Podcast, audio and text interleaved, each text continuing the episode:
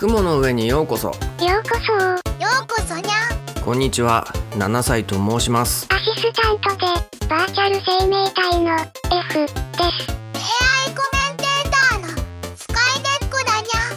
ゃここ雲の上には地上で発生した7日間のゲーム情報が雲になって集まってきます。へえ。いろんな情報を見ながら1週間を振り返りましょゲーム情報のお供にドリンクをご用意しましたよかったらお飲みください本日のドリンクはアーマードコア6をなんとなくイメージしたチーズケーキドリンクですどうぞ美味しそうだにゃ。それではお飲み物を飲みながら一緒にゲーム情報を楽しみましょう。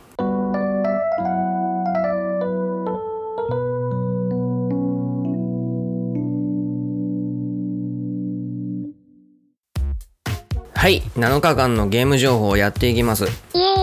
えー期間は2023年8月27日日曜日から9月2日土曜日までです、えー各曜日1個ずつゲーム情報を選びました、えーまず最初は8月27日日曜日から。ゲーム業界の技術の未来はい、こちらはですね 4gamer.net というサイトに8月23日に開催されたゲーム開発者向けカンファレンス SEDEC2023 の、えーレベルアップ必須ゲーム業界で求められる今と未来のテクノロジーと題したセッションが行われたそうなんですけどもそのレポートが載っていたのでそれを取り上げさせていただきました。今週はですねその SEDEC をちょっと多めに取り扱っております。以降も取り上げます。えー結構長いレポートとなっているのでちょっとねスカイネコちゃんに、えー要約してもらいますね。スカイネコちゃんお願いいたします。記事の内容を簡単にまとめると以下のようなポイントがあるにゃん。現在のゲーム開発で重要な必要なツールとしては自動テスト用のツールセットやゲームエンジンを決めた後で使用するツールチェーンなどが挙げられたにゃ今後のゲーム開発で必要になるツールとしてはクラウドや AI などが注目されたにゃ特に AI は生成系や解析系などさまざまな分野で活用できる可能性があると話されたにゃ。近年のゲーム開発における技術変化や進歩としてはモバイルプラットフォームからゲームアズアサービスへの移行やクラウド利用の増加などが挙げられたにゃ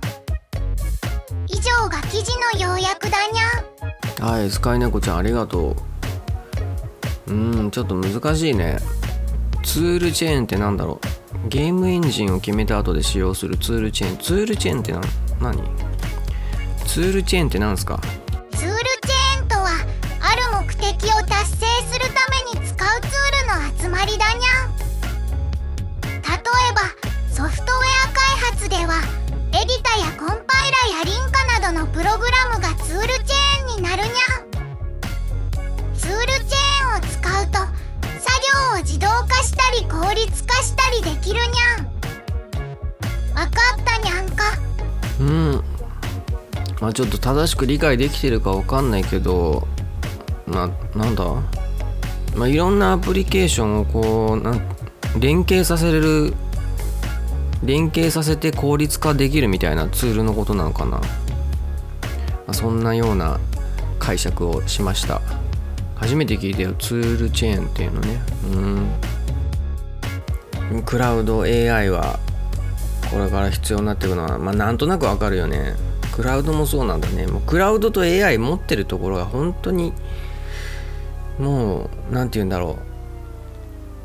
エネルギーでいうところのインフラを抑えちゃってるみたいなさもうそれを所持してるところはもう独り勝ちみたいな状態になっちゃうよね。あと何？モバイルプラットフォームからゲームアザーサービスへの移行って書いてあるけどどういうことなんだろう？ゲームアザーサービスって何ですか？ゲームアズアサービスとはゲームを売り切り型のプロダクトとして販売するのではなく継続的にアップデートを行うサービスとして提供するというビジネスにゃん MMORPG やクラウドゲーミングなどはゲームアズアサービスの代表的な例だにゃんうんえこっちが増えていくの？ゲームアザサービスが増えていくの？要はソシャゲみたいなイメージでいいのかな？ソシャゲとかオンラインゲームみたいなやつ？そっちが増えていくの？確かにね増えてってるあのそうだね。そっちで、えコンシューマー並みのハイクオリティのゲームがどんどん増えてってる印象はあるね。こっちの需要が高まってってうんなんか業界の勢力みたいな変わりそうな予感はな予兆はなんとなくあるね、うん。はいまあざっくりとしたご紹介でしたが以上としますね。はいでは次8月28日月曜日のニュースから。無料で稼げる。NFT ゲーム。えこちらもですね同じくセデック2023のセッションから取り上げたんですけどえフリートゥープレイアンドアーンを実現したゲームを支える NFT 活用っていう記事があったんですけどえっ、ー、とですねこのセッションにはプレイシンクっていうところのエンジニアさんの金沢さんっていう方金沢秀友さんかな？っていう方とオルトプラスっていうところの技術部の、えーテックリードっていう役職の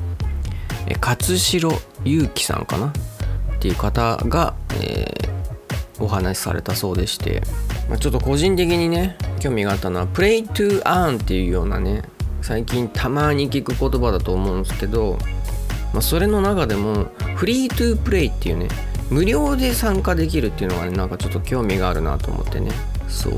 まあ一般的によく聞くプレイトゥーアンっていうのは最初にさ初期投資が必要でさ初期投資が必要でで多くの人が投資したそのお金の中から儲かる人が一部分だけいるみたいなさちょっと言い方悪いけどマルチ商法的なところがあると思うんだけどこのフリートゥープレイの場合はさアーンするかお金を出どころがさきっと他からよそから来るのかなと思ってさそしたら本当にさ労働の代わりにもなるのかなと思ってね気になるなと思ってちょっとこの記事を取り上げました。で実際この記事僕あんま深く読んでないのでちょっとねこの申し訳ない然んだけど、えー番組やりながら、えースカイネコちゃんにようやく聞きながらね、えー理解していこうと思います。じゃあスカイネコちゃんこの記事要約お願いします。記事の内容を簡単にまとめると以下のようなポイントがあるにゃん NFT ゲームのコンセプトはフリートゥープレイアンドアーンというものでゲームを楽しみながらお金を稼ぐプレイトゥアンと無料でプレイを始められるゲームフリートゥープレイを組み合わせたものだにゃん。NFT ゲームではユーザーが集めたユニットやアイテムなどをブロックチェーン上で取引できるようにすることで T2E が実現できるにゃんまたブロックチェーン技術を用いることで取引ログが残り不正改ざんや詐欺などのトラブルが防げるにゃん NFT ゲームで最もハードルになるのがユーザーにウォレットを作ってもらうことだという。そこで LINE ブロックチェーンのサービスを採用することで LINEID を持っていれば自動的にウォレットも持つことができるようにしたにゃん。以上が記事の要約だにゃん。なるほど。スカイネコちゃんありがとう。ちょっとね自分がね想像してたのと違ったな。こう期待してたのはえっ、とゲームをプレイすることが現実世界のなんか実労働にあたる何か生産生産活動にねつながるようなことになるのかなと思ってねえーっていうのを期待したんだけどそうじゃなくってね、えーゲームで得た、えーアイテムとかなどをやり取りすることによっておお金を得ることができるというねそういう仕組みのことを説明してるみたいでちょっと違ったな、うん、まあはい。まあまあごめんなさい。勝手に期待して勝手に違ったんですけど。まあ NFT ゲームの中でね結構初期投資がねかなり高額なイメージがあるのが多いと思うんだけど、まあ、無料で始められるのもあるよっていうのがね、まあ、ちょっと一個知識としては得られるといいのかなと思いました。え気になる方はですねセデック2023の公式サイトチェックしてみてください。はいでは次のニュース。8月29日火曜日のニュースから。ゲームと心の健康。はいこちらもですね同じくセデック2023のレポートなんですけども、えー幸せの見つけ方。ゲームがウェルビーイングに与える影響から個人の環境性質による違いまでっていうタイトルでセッションが行われたそうなんですけども。またじゃあそのレポート、えースカイネコちゃんに要約してもらいます。お願いいたします。記事の内容を簡単にまとめようなポイントがあるにゃん。ゲームとウェルビーイングの関係は医学精神医学心理学メディア学行動科学神経科学社会学などさまざまな分野で研究されているテーマだにゃん。しかしこれらの分野ではそれぞれが自分たちの視点で研究を進めており他の分野がどう言っているかを無視しがちだにゃん。また日本国内では医学や精神医学の臨床寄りのゲーム障害や規制の研究者が有名であり世界的にもそういうイメージが広まっているにゃん。しかし心理学やメディア学などでは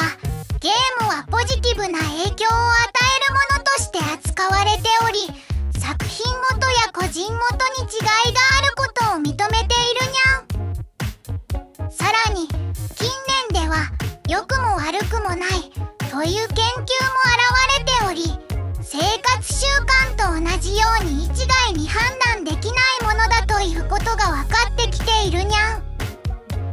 以上が記事の要約だにゃん。この記事はとても興味深いにゃん。楽しむためのものだからバランスが大事だにゃんうーん。はいスカイネコちゃんありがとう。まゲームはいろんな分野で研究されてるとそれが全部バラバラだということらしいんですけどなんかあれだな。あれなんだっけ。スター・トレックかなんかかな？これ間違ってたらごめんなさい。なんかさ将来的にさ全部の学問がさどんどんどんどん統合されてってこうジャンルの垣根を超えた学問みたいのができるみたいのをさなんか読んだことがあるような気がする。昔学校の先生がなんかがおすすめしてて読んだな、まあ、そういったなんていうの？その学科の壁を越えたような研究が今のところは行われてない。で分野によってはちょっと出てる結果が違ってきちゃってるみたいなところがあるっていうことらしいですね。うんうん、心理学とかメディア学メディア学ってなんだろうね。メディア学とかまあそちら辺は割とゲームがポジティブなものとして扱われてると、うん、そう言い切っちゃっていいのかね。まあそれいろんな結果が出てるだろうね、うん、ポジティブな影響を与えるものとして扱われてるものもが多いっていうことかな、うん。さらに近年では良くも悪くもないという研究が現れてる。どういうこと？良くも悪くもないだって。ちょっと具体的に見てみようかこの記事。まあ医学では、えースクリーンタイムの影響を懸念してるだって。スクリーンを見ている時間が長いと良くないってことかな。心理学では作品ごとによって人に与える影響は異なる。まあこれはね確かにそうだよね。やってる作品によって影響は違うだろうなっていうのはなまあわかるね、うん。まあ医学サイドのさそのスクリーンを見てる時間が長ければ長いほどっていうのもなんかデータがあるんだろうね。良くも悪くもないっていう研究っていうのは何これ？影響がないっていう意味なのかな？これがあんまり内容についてそこを細かく書いてないな。良くも悪くもないっていうのがどういうことなんだろうな。ちょっとスカイネコちゃんに聞いてみようか。スカイネコちゃんその良くも悪くもない研究っていうのはどういうことですか？良くも悪くもないという研究とはゲームがウェルビーイングに与える影響はゲームの種類やプレイ時間やプレイスタイルなどによって異なり一概に良いとも悪いとも言えないということを示す研究だにゃん。例えばある記事によるとゲームはストレスの解消や社会的つながりの強化に役立つがやりすぎると不安や孤独感を増やす可能性もあるということだにゃん。また他の記事によるとゲームは子どもの学力や社会的スキルにも影響を与えるがその効果は個人差や文化差が大きく単純な因果関係は見いだせないということだにゃん。つまりゲームは生活習慣と同じようにバランスが大事だということだにゃん。わかったにゃんか。あスカイネコちゃんありがとう。これ言い方良くないよね。良くも悪くもないっていうのはさ影響が全くないみたいにさ捉えられちゃうけどそうじゃなくて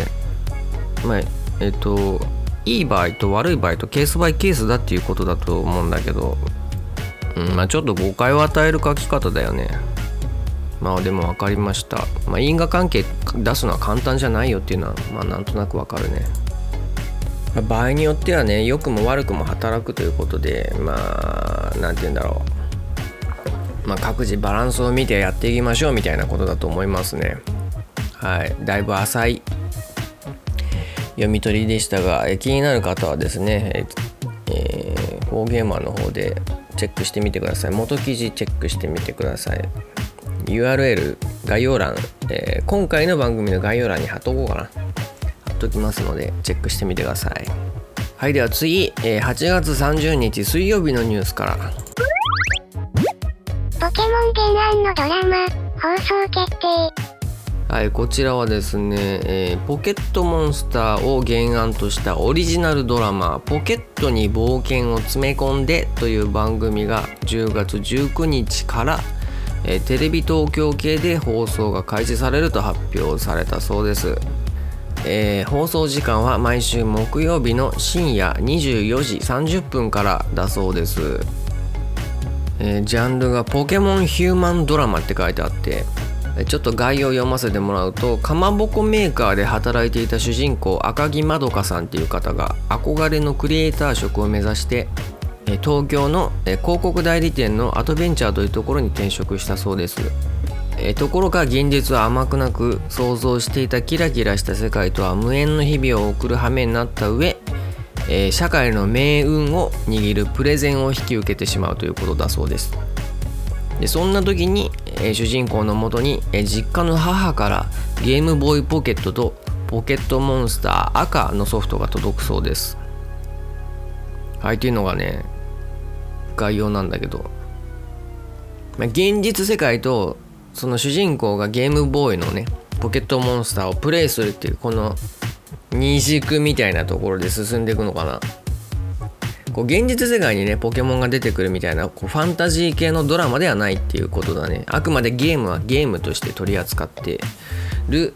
ドラマみたいな感じなんですかね。で主役演じるのが元乃木坂46の、えー、七瀬丸子と西野七瀬ちゃん。西野七瀬さんは、えー、ポケモンほとんどのシリーズ遊んでるらしいですね。へえポケモンと一緒に大人になった世代の一人なので嬉しい気持ちでいっぱいです。っていうことですね。もうポケモンやってた世代ももうもうもう結構大人だもんね。こういったこう仕事系ドラマがもう共感するような世代になってるってことだよね。で思いっきりターゲットにされてドラマにされちゃってるっていうね、うん。個人的にはポケモン全く通ってないからさポケモンね全く通ってないんですよ。この赤緑みたいのも全然やってないしかろうじてポケモン GO をインストールして親に付き合ってちょこっとやってるぐらいで。だからねこれは羨ましくてねドラマ化。しかもさ単純なドラマ化じゃなくてあれみたいだよね。光のお父さんみたいなさ。ちゃんとゲームはゲームとして扱ってるみたいなさ。いいなこういったドラマなんか自分も好きなゲームでやってほしいな。ちょっと考えてみるわ。何がいいかな。何がいい？全然思いつかないんだけど。ドラマドラマ化してほしいゲーム。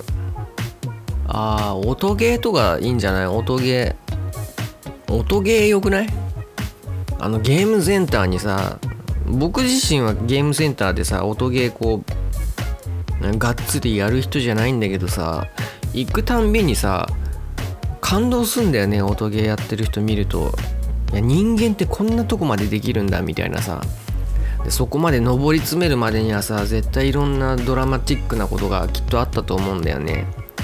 であと YouTube のさなんか配信者の切り抜きとか見てるとさなんかこう男女間のトラブルみたいのもあったりさ 音ゲーユーザーはやばいみたいにさ女の子が言ってんのの。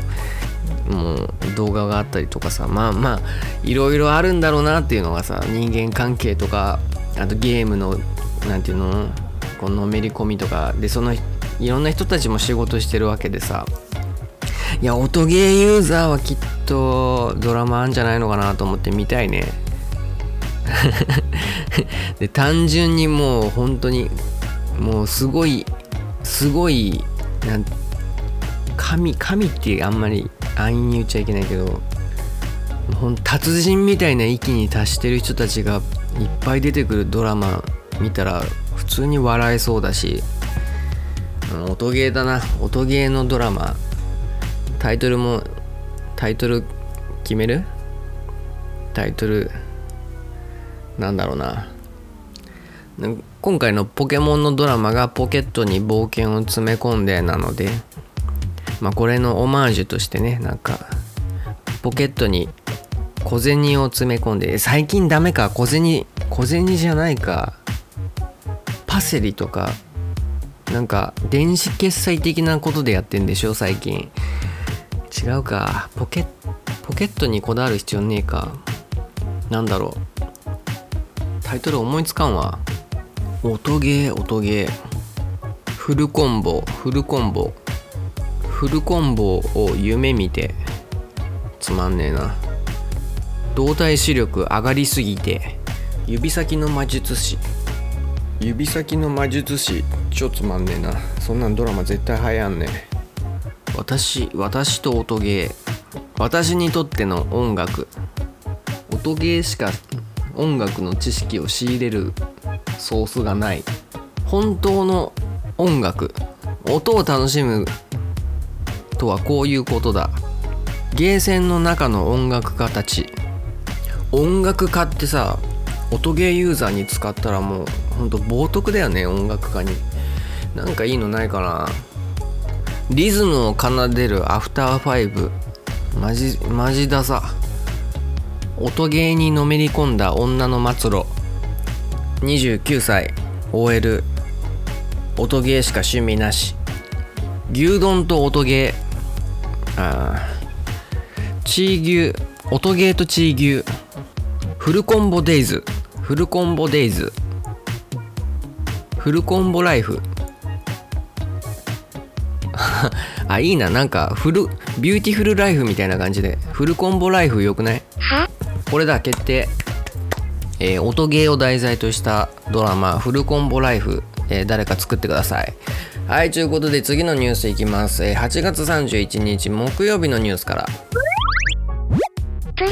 ヤーの本音を引き出す秘訣とは？はい、えーこちらもですね、セデック2023の、えーセッションから取り上げたんですけれども、えータイトルがですね、えープレイヤーの本音を理解する訂正分析、フォーカスグループインタビュー、学びを最大化するための運営体制と注意すべき3つのことっていうのが行われたそうでして、そのレポートを取り上げました。えなんで取り上げたかっていうとあのーまあ、ゲームに関わらずそのユーザーのね本音を聞き出すっていうのはもうどこの分野でも大事なことだと思うしね、まあ、こういったポッドキャストやってる人でもねリスナーからさ、まあ、いろんな感想とかをさちょこちょこと聞く機会はあると思うんですけど、まあ、それが本音なのかどうかっていうのはなかなか分かんないじゃない。なのでねこう引き出せるこのテクというかコツみたいなのがちょっとでも書いてあったらいいなと思ってね、えー知りたいなと思ってね取り上げたんだけどじゃあ例によってスカイネコちゃんこの記事の要約をお願いいたします記事の内容を簡単にまとめると以下のようなポイントがあるにゃフォーカスグループインタビューとは特定の条件で抽出された5名ほどのプレイヤーに集まってもらいモデレーターかっこ進行役を通してゲームに関する2時間程度のインタビューを行うものだにゃこの手法はプレイヤーの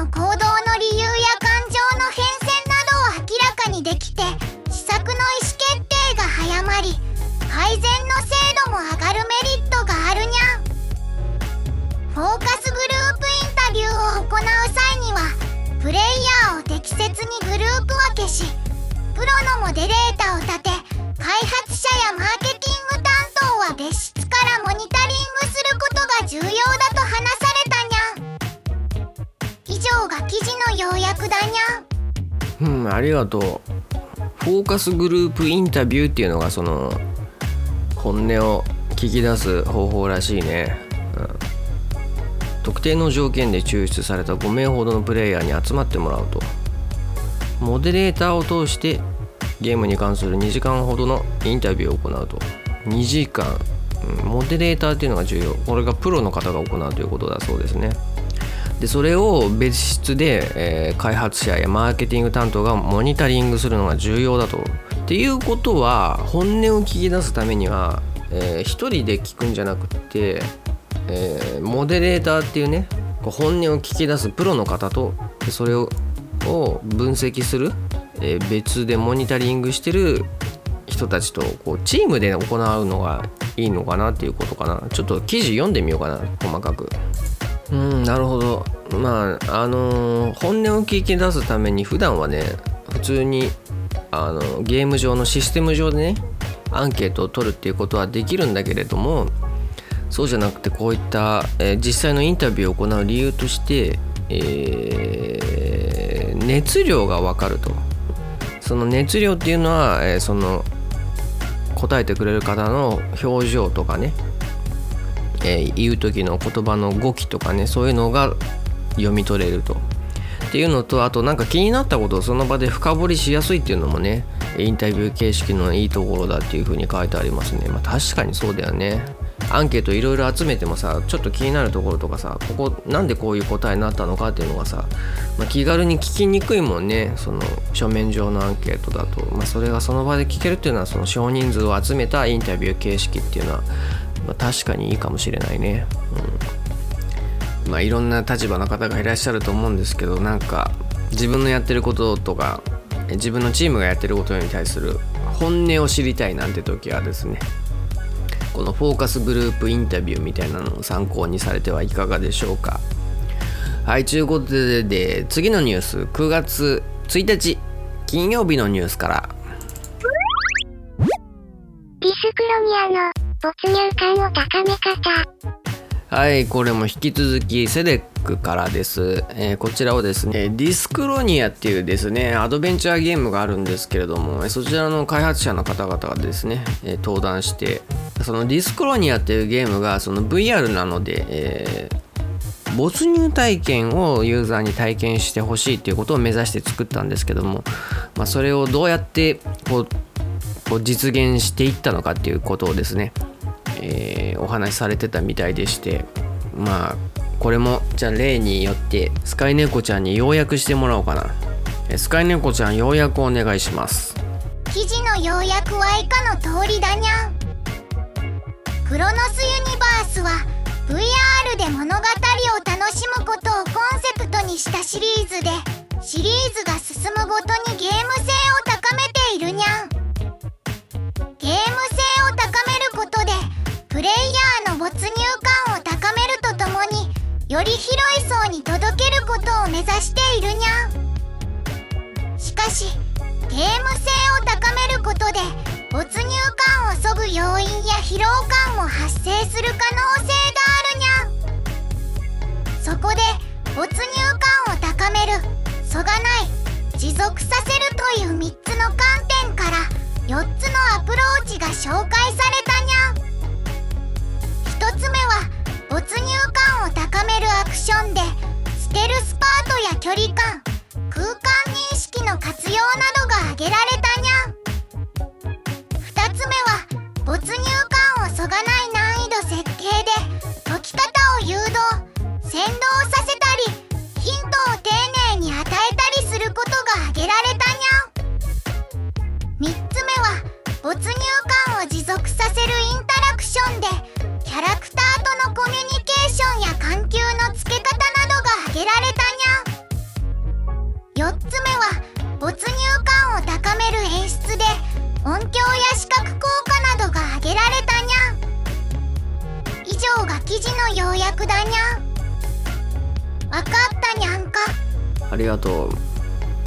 ちょっとこの要約だけだとよくわかんないよね。ゲーム性を高めると没入感を削ぐって書いてあるね、うん、ちょ一個一個見ていこうか、えー。没入感強化するために行われた工夫としてまず物とのインタラクション。物に触ったり動かしたりすることでその場のえその場に実際のものがある。ものに触っている自分が実在するという実在感を高めてくれるのだという。ああこれわかるわ。VR やってるとさこう自分の手と連動してねこうゲーム内の手みたいのが動いて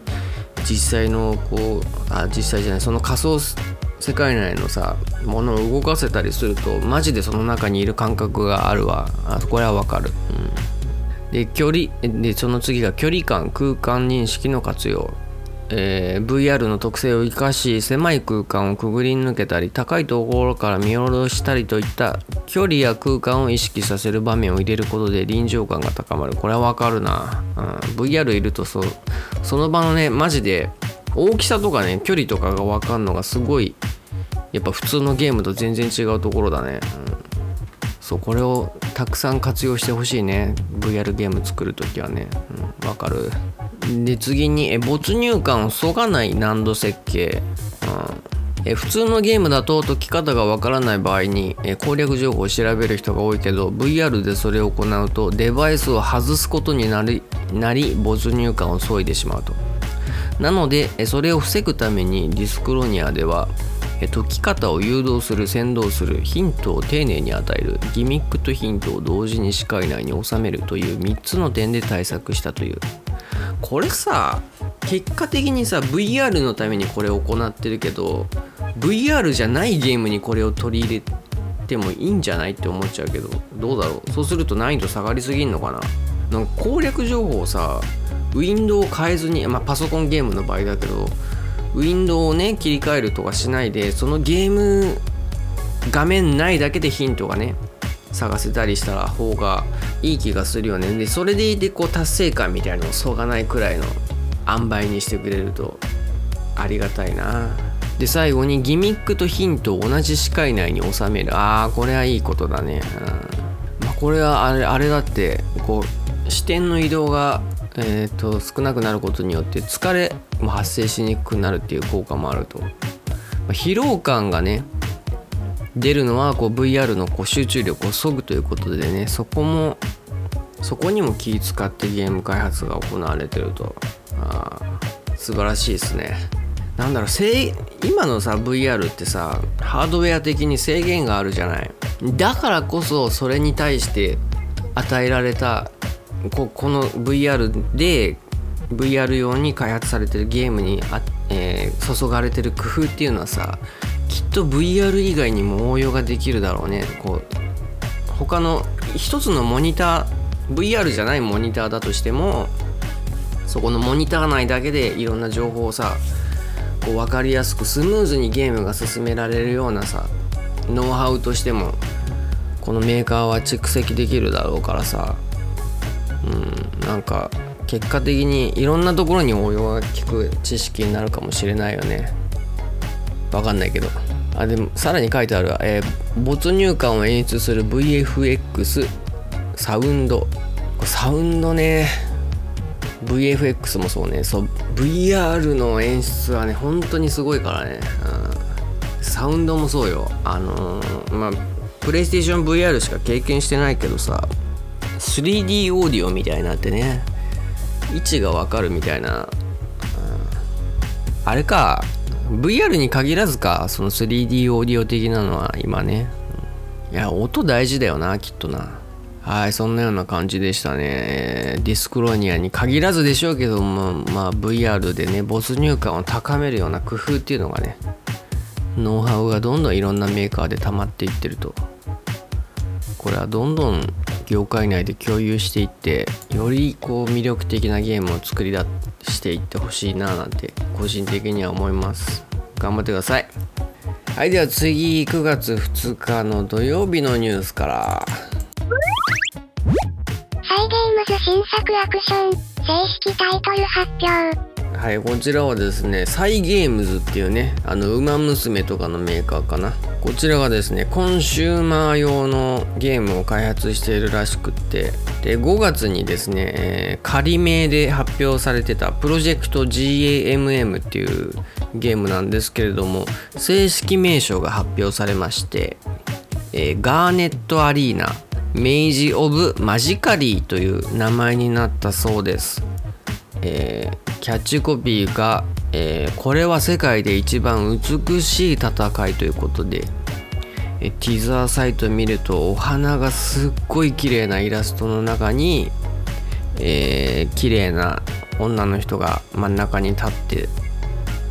なんだろうねこれ魔法使いなのかな？なんか魔法使いの戦いみたいな感じ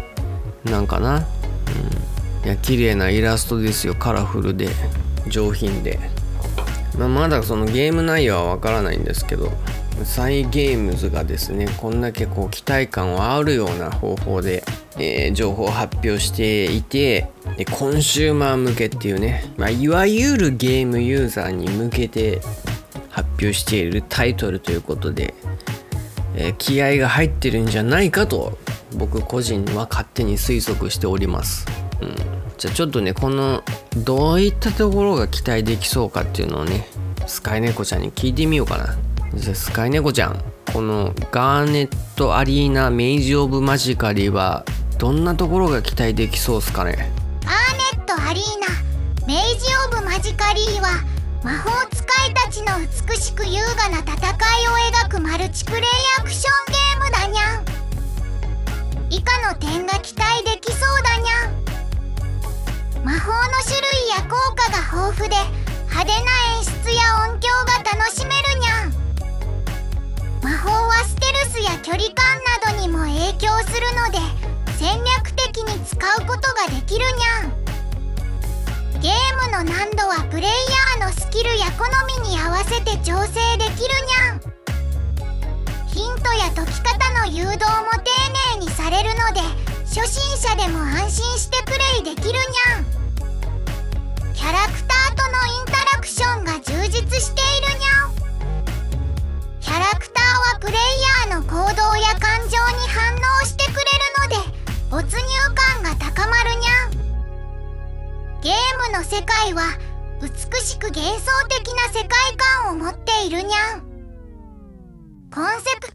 アートや最新映像を見るとその魅力が伝わってくるに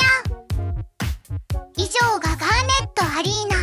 メイジオブマジカリーの期待できそうな点だにゃ。スカイネッコでしたはいスカイネコちゃんありがとう。まあ初心者も安心してプレイできるようなそういったゲームデザインになるんじゃないかと。うん。キャラクターとのインタラクションが充実してると。あこれ言うの楽しいよね、うん、それだけでもね充実感あるよね。わかる。で幻想的な世界観。いやこれは期待できそうだな。ティザーサイトから見るとね、うん。まあ、ちょっとまだ全然情報がねまだ出てきてないんですけど、まあ、今後の、えー、続報に注目っていう感じですかね、え、興味のある方は公式サイト全然情報出てないんですけどまあ見てみてください。ガーネットアリーナメイジーズ・オブ・マジカリーです。はいということで、えー、以上7日間のゲーム情報でした。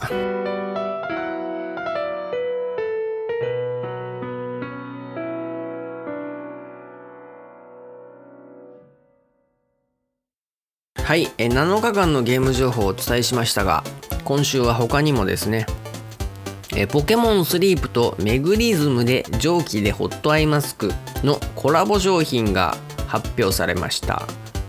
また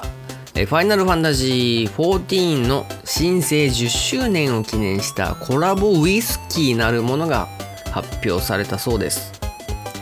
えまたえ注目されていたタイトルスターフィールドのアーリーアクセスが開始されたと、まあ、このポッドキャストが配信されてる頃には本配信も開始されてるかもしれませんが、うん、えなどがありました。えいろんなゲーム情報のあった1週間でしたね。え何か気になる情報ありましたでしょうか？え感想などありましたらえよろしかったら SNS プラットフォーム X のハッシュタグ雲の上芸、えーまたはハッシュタグ雲上芸でえ共有してくださると大変嬉しく思います、えーよろしくお願いいたします。よろしくお願いします。えーまたこの番組ではお便りフォームにてご意見ご感想苦情励ましなどメッセージを受け付けております。匿名での投稿も受け付けております、えー番組概要欄に URL を記載しておりますので、えーよかったらどうぞお気軽に投稿してください。よろしくお願いいたします。よろしくお願いします。えーそして今回、えーありがたいことにお便りいただいております。キャ嬉しい。ではですね、えーお便り読まさせていただきます、えーレトロさんからいただきましたありがとうございます。レトロさんここ何回か送ってくださっておりまして。本当にありがとうございます。感謝いたします。ー、ありがとうございます。えーでは早速読まさせていただきます。こんにちは。最近小学4年生の長男がピクミン4をプレイしていてゲーム進行度が自分よりだいぶ進んでいるようでちょっと悔しさを感じるレトロです。はい。最新回拝聴しました。まず7歳さんおかえりなさい。声が聞けて嬉しかったです。そして本編にいろいろ変更点があり7歳さんの番組作りの前向きな姿勢が感じられていいなぁと思いました。番組に登場するキャラクターたちの紹介など分かりやすくなってて素敵という印象でした嘘。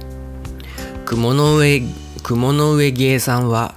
聞いていて個人的にいつも私の中で発見があり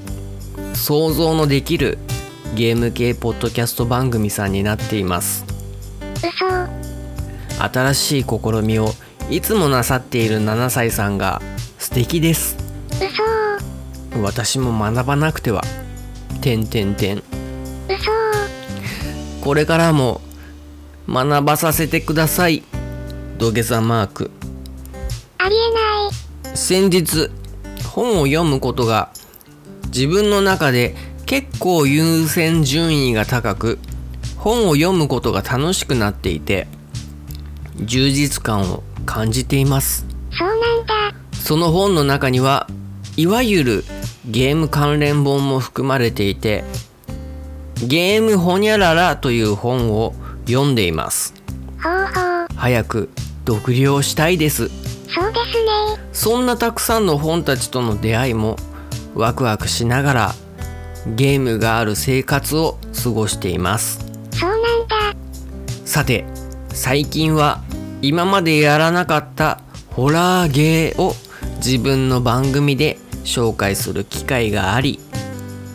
任天堂 d s の「七種のゲーム」というゲームをちまちまやっていますそうなんだ。プレイするのが子供たちを寝かしつけてからの22時以降なので雰囲気も相まって怖い怖いキャー。怪奇現象がリアルに起きないようにビクビクしながらプレイしています。まさに夏らしい体験をしている感じですねそうですね。7歳さんは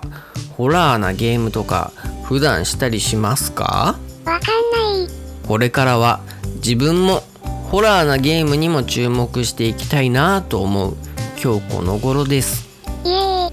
イ。ではまたメッセージしますねレトロよりということでレトロさんありがとうございます。お忙しいところお時間割いていただき。ありがとうございいやました。本当に感謝いたします。いやいろいろね嬉しいこと言ってくれて。ままずあれピクミン4が子供さんの方が進んでるっていうことで。まあねそりゃね子供さんはね自由な時間が多いでしょうからね。まあそりゃあしょうがない。で、えー7歳さんが7歳の声が聞けて嬉しかったですということでいやーありがたいですねそんなこと言っていただけて、え番組作りの前向きな姿勢ということでいやもうその姿勢をですね、えー感じていただけてもう重ね重ねありがたいっすわ、えー分かりやすくなってると。本当ですか？あそれは良かったですよ。いいつも発見があると。いや発見を見つける能力があるっていうのがもうそのアンテナの張り具合が素敵ですよ。もう素晴らしいと思います。想像のできるゲーム系ポッドキャストということなんですけどとんでもないですよ。そこから創造性を見出しているレトロさんが想像力の高い方だなと思っております。はい。私も学ば学ばなくてはとおっしゃってますがこちらこそですよ。いやこんこんな番組からも学びを得ようというねその姿勢がもうとんでもなく素晴らしいと思いますね。でレトロさん本を読むのが楽しくなってるとすごいですね。読書家でいらっしゃってね、うん、でゲームホニャララという本を読んでるということでちょっと調べさせてもらったんですけどゲームホニャララえーとファミ通の連載を本にしたという形らしいですね。あのゲームソムリエの、えーブルボン小林さんっていう方が書かれているみたいですね。うん。そっか。僕ファミ通ね最近読み出して昔読んでたけどでまた最近読み出してるんですけどこうブルボン小林さんが多分連載されてた頃あんま読んでなくて存じてなかったんですけどあ面白そうですね。ゲームソムリエ。ゲーム散歩でもゲームソムリエ的な方いらっしゃったりね、うん。まあ、そういった知識の豊富な方が近くにいると楽しいでしょうね、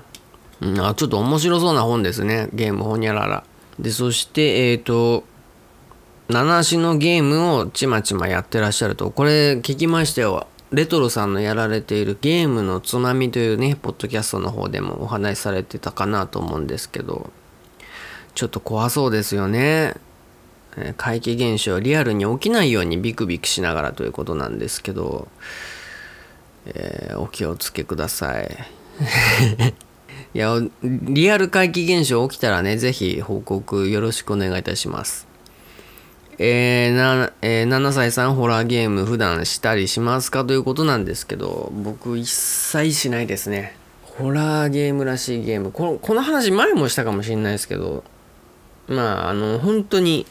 もうスーファミの音切り草とかかまいたちの夜とかそれ以降ホラーというホラーはやってないですね。バイオハザード的なものすらやってない。バイオハザード通ってないっていうね、うん、感じですよ。これから買おうかなと思ってるゲームにもホラーゲームないかな。あこの間ちょっと気になったのはなんか Seven Nights なんとか。あ Seven Nights Ghost っていうね。えー、 Steam で配信されてるゲームがあるんですけど7日間、えー7日間幽霊と過ごすハートフルホラーとかいうねジャンルのゲームがあるんですけどまあそれがちょっと気になったかな。うん。まあでもなかなかやってないですね。えーレトロさんはホラーなゲームにも注目していきたいということらしいですね。面白いの見つけたらまた番組でもご報告いただけたら嬉しいなと思います。またメッセージしますねということでいやーありがとうございます。お待ちしております。はい。ということでいただきました。ありがたい。ありがとうございました。ありがとうございました。えー皆さんからのメッセージもですねお待ちしております。でおすすめゲームや今やってるゲームとかね。でこういう話してほしいだの。何でもいいので送っていただけると嬉しいなと思っておりますはいということでえ今回はですね55回目の「雲の上でゲームの話してみた」を終えようとしてるんですけれどもえ F ちゃんはいはい。え今回いかがだったでしょうか？飽きた。ああそうっすかまあ飽きるほど聞いてもらってありがとうございます、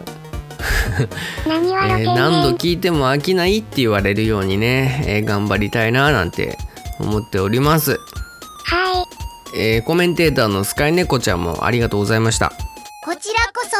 ポッドキャストに出演させていただいてありがとうございます。リスナーの皆さんにゲームに関する記事を要約したりコメントしたりすることができてとても楽しかったにゃん。はい、えーそれでは今回はこの辺までといたします、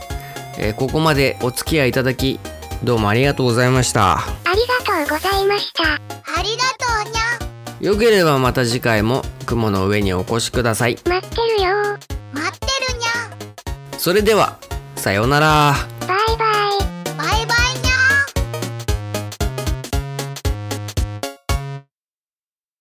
ゃ。ん雲の上カジノへようこそ。このカジノは番組本編終了後にこっそり運営している秘密のカジノである我は雲の上の世界の創造主 N であるゲームの情報で人々をおびき寄せカジノ中毒にさせて世界征服をしようと密かに企んでいるのだわっはっはっはははい、ちゅうことで、それでは今回もカジノゲームやっていきます。えー魂の37ゲームランキングスロットをやっていきます。えー直近3週間分のゲームソフト売上ランキングを使ったスロットゲームです。売上トップ30の中で3週連続同じ順位だったタイトルがあれば当たりです。そのタイトルの累計売上本数と定価をかけた金額が手に入った気分になる音が流れます。スロットを回すには魂が削れるくらい心を込めて魂をかけると宣言する必要があります、えー今回のランキングデータはファミツー .com ゲームソフト販売本数ランキングの集計期間2023年8月7日から27日までの3週間分のデータを使用いたします。はいそれでは宣言いたします。魂をかける。